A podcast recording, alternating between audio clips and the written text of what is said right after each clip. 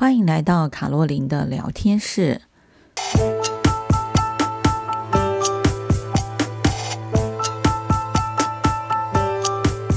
各位亲爱的朋友，大家好。不知道二零二三年你过得怎么样呢？其实从二零二零年开始，整个全球不管从经济、从沟通的方式，以及全球都因为 COVID-19 的影响，受到了很大的改变。所以呢，我们现在来看一看二零二三年对于我们来讲有哪些呃可能比较值得我们回顾的一些呃回忆啊。那二零二三年呢，其实在呃台湾的部分来讲呢，很重要的就是在呃一月的时候，就是美国的这个麦卡锡任美国的众议院院长啊。那其实，在过去这几年。呃，台美关系可以看到明显的升温啊。那么在二月的时候呢，大家可以看得到，就是那个时候很呃受到全世界瞩目的，就是有一个间谍气球侵犯美国的上空，不知道大家还有没有印象啊？那三月的时候呢，就是呃 SVB 集团旗下的矽谷银行倒闭。其实造成很多大家对于这个银行的一些恐慌，那也对于世界的一些展望呢，呃，起了一些呃害怕啊。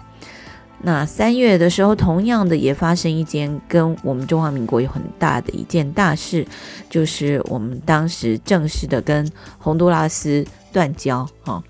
那跟洪都拉斯断交呢，所以让我们的整个邦交国，呃，就是剩下十三个国家。目前呢，我们剩下来的邦交国有瓜地马拉、巴拉圭、贝里斯、海地、圣克里斯多福、吉尼维斯、圣露西亚、圣文森、史瓦蒂尼、教廷、呃，帛琉共和国、马绍尔群岛、诺鲁共和国以及图鲁哇。国家哈，这十三个国家。那所以在呃后面来讲，四月的时候呢，呃，我们有一个普发六千块的入账啊。那还有一个就是五角大厦的机密文件外泄。在五月的时候呢，过去几年五月一号，我们呃赖以呃很多讯息呃来源。呃，我们的疫情指挥中心就解散了啊。那同一个时间，呃，因为去年英国的这个伊丽莎白女王呃在年底的时候逝世，所以五月的时候呢，他的儿子查尔斯王子也就加冕成为查尔斯国王。七月的部分来讲，哦，跟我们比较有相关的就是大家现在都有那用这个一千二的 T Pass 的。这个行政院的通勤月票上路啊，八月的时候呢，呃，就是有一个这个呃福岛核污水排水的事件。九月的时候，对我们有影响，就是这个国造潜舰海鲲号的亮相，以及十月的时候开始，大家有看到的就是以巴冲突啊。那十一月的时候呢，呃，纷纷扰扰的一个月，就是蓝白河的这个部分啊，这个是呃去年呃，就是应该说二零二三年啊，我们即将过完的这一年，呃，很大的一些大事件啊。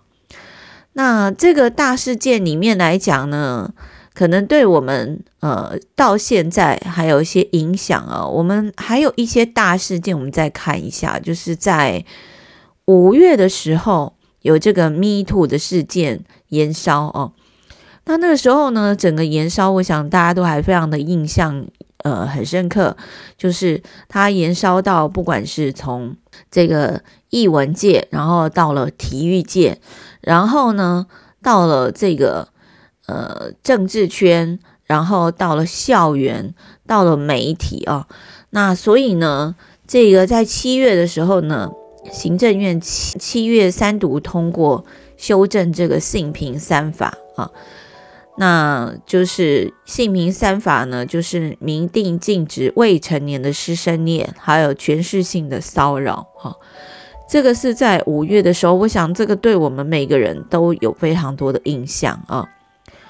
那再来就是跟我们民生也有相关，刚刚也有特别提到，就是二月的时候就是蛋缺啊。那蛋缺也是争议不断，所以到了九月的时候，我们农业部长陈吉仲就是请辞获准哈。那另外就是国造国建哈，呃，这个潜舰我们的制造潜舰海鲲号呢下水典礼，那由我们总统蔡英文亲自来主持好。那所以决定呃这个海鲲号呢。它其实是从民国一百零九年十一月开始动工，哈，那九月二十八号就是命名下水典礼，哈，呃，另外就是在二零二四年的时候，跟孩子们比较相关的，就是原本的这个兵役，哈，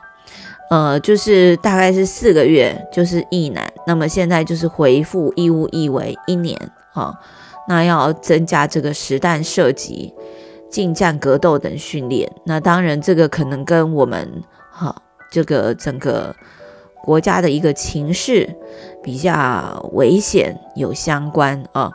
那么另外就是在这个中间也有非常重要的，就是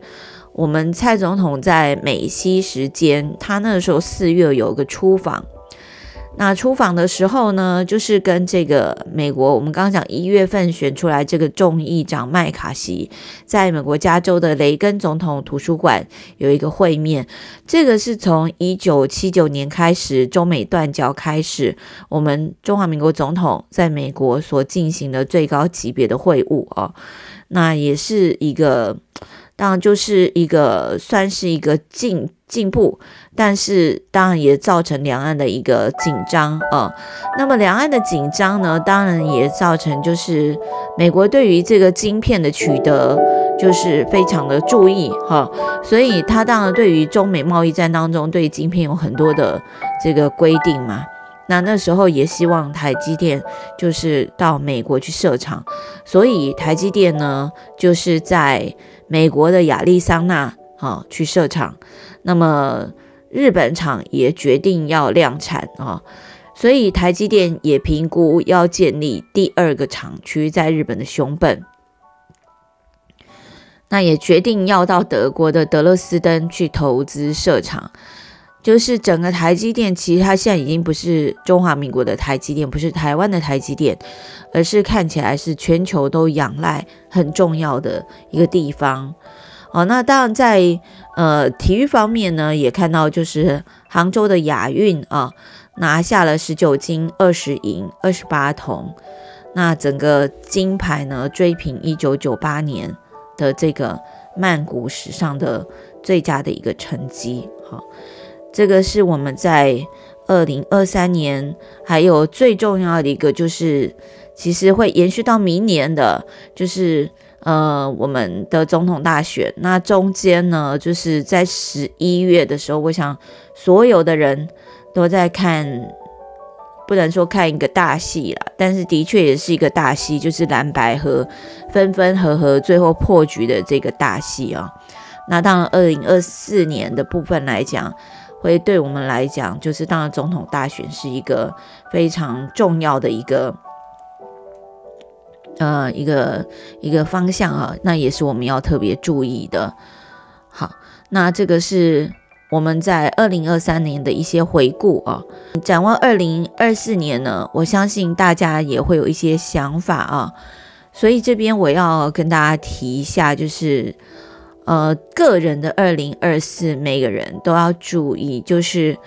其实，在过去，我们可能可以看得到，就是啊，大家都是在等六十五岁退休。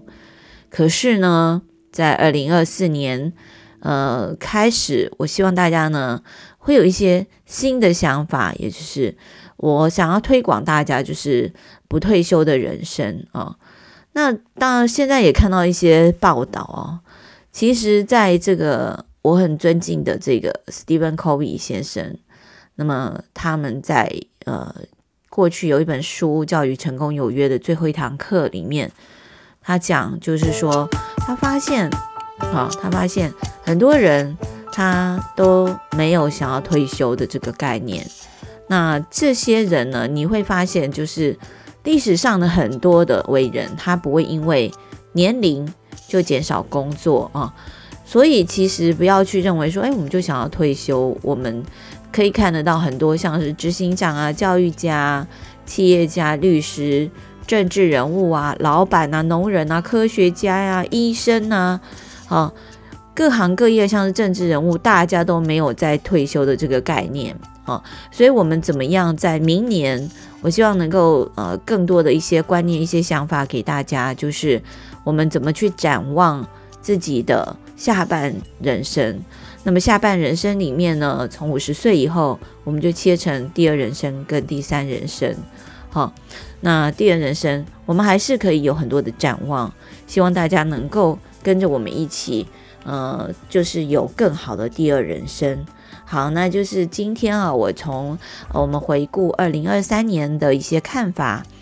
的一些大事件，然后顺便呢，也告诉大家，就是我们可以开始准备好自己不退休的人生。世界不管怎么样的变，我们的自己都可以有自己的想法，我们自己可以有自己的阴影。那我们可以有自己在下半场的一些准备，有第三人生的退休准备，也有第二人生。迎向更美好、更理想的第二人生。那我们大家一起为二零二四来做准备、做努力吧。我们下次再见喽，拜拜。